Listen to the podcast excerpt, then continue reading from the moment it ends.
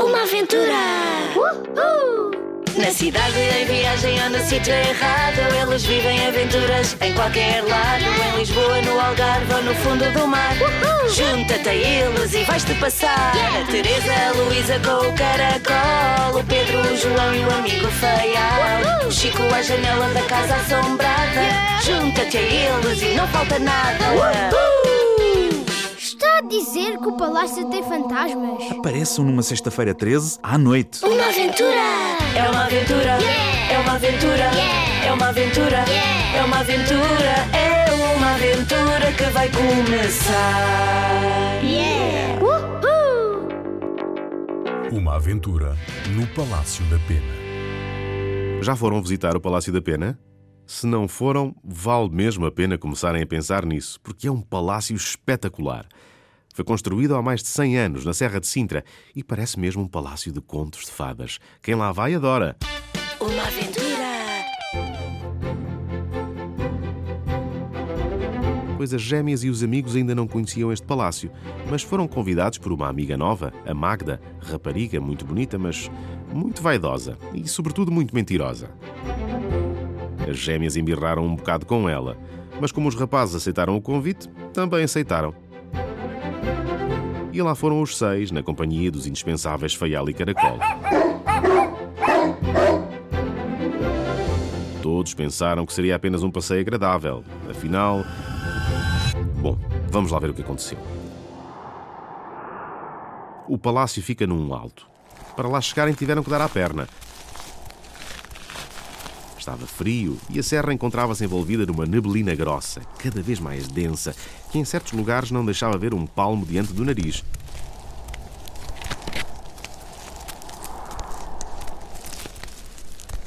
Por isso a caminhada demorou o seu tempo.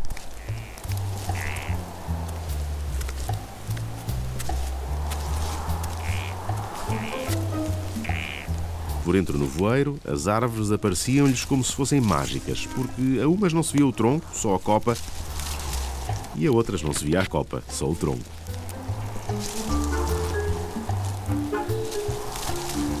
Lá em cima, as torres do palácio pintadas de várias cores furavam o nevoeiro, tal e qual como os desenhos que ilustram histórias de fantasia.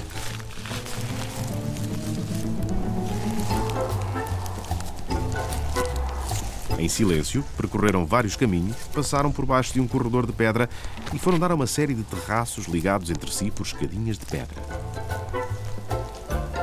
Que bonito! Uau! Nunca estive num lugar assim!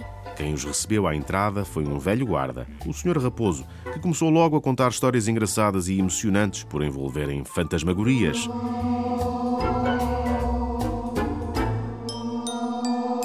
Sabem quem mandou construir o palácio? Foi Dom Fernando, marido da nossa rainha Dona Maria II. Ficou tão contente quando o viu pronto que nunca mais de cá saiu. Nem depois de morto se foi embora. Vem à noite, em espírito, matar saudades. E não vem sozinho. Está a dizer que o palácio tem fantasmas? Estou. Suspiram pelas salas e pelos salões, sabes? Já os ouvi muitas vezes aos ais. E há mais. Quando calha sexta-feira ser dia 13, aparece também um tritão que dá berros assustadores. O que é um tritão? O Sr. Raposo explicou-lhes que um tritão é um homem marinho. Par das sereias, mas sem rabo de peixe. Tem pernas cobertas de escamas e grandes barbas. Querem ver? Levou-os ao pátio principal e apontou-lhes a figura de um homem em pedra, com cabelos e barba comprida, de boca aberta, como se soltasse gritos de arrepiar.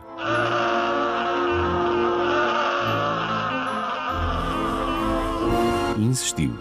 Se quiserem ouvir fantasmas a chorar e ver um tritão em carne, osso e escamas, apareçam numa sexta-feira 13 à noite. Está combinado. Na próxima sexta-feira, dia 13. Conte comigo. O Sr. Raposo ficou na dúvida e os amigos também. Chico teria coragem suficiente? E se tivesse? Deviam acompanhá-lo? Para a próxima, ficamos a saber o que acontece. Uma aventura. Não percas o próximo episódio. Deve valer uma fortuna. Mas são tão esquisitos que não me admirava. Uma aventura de Ana Maria Magalhães e Isabel Alçada.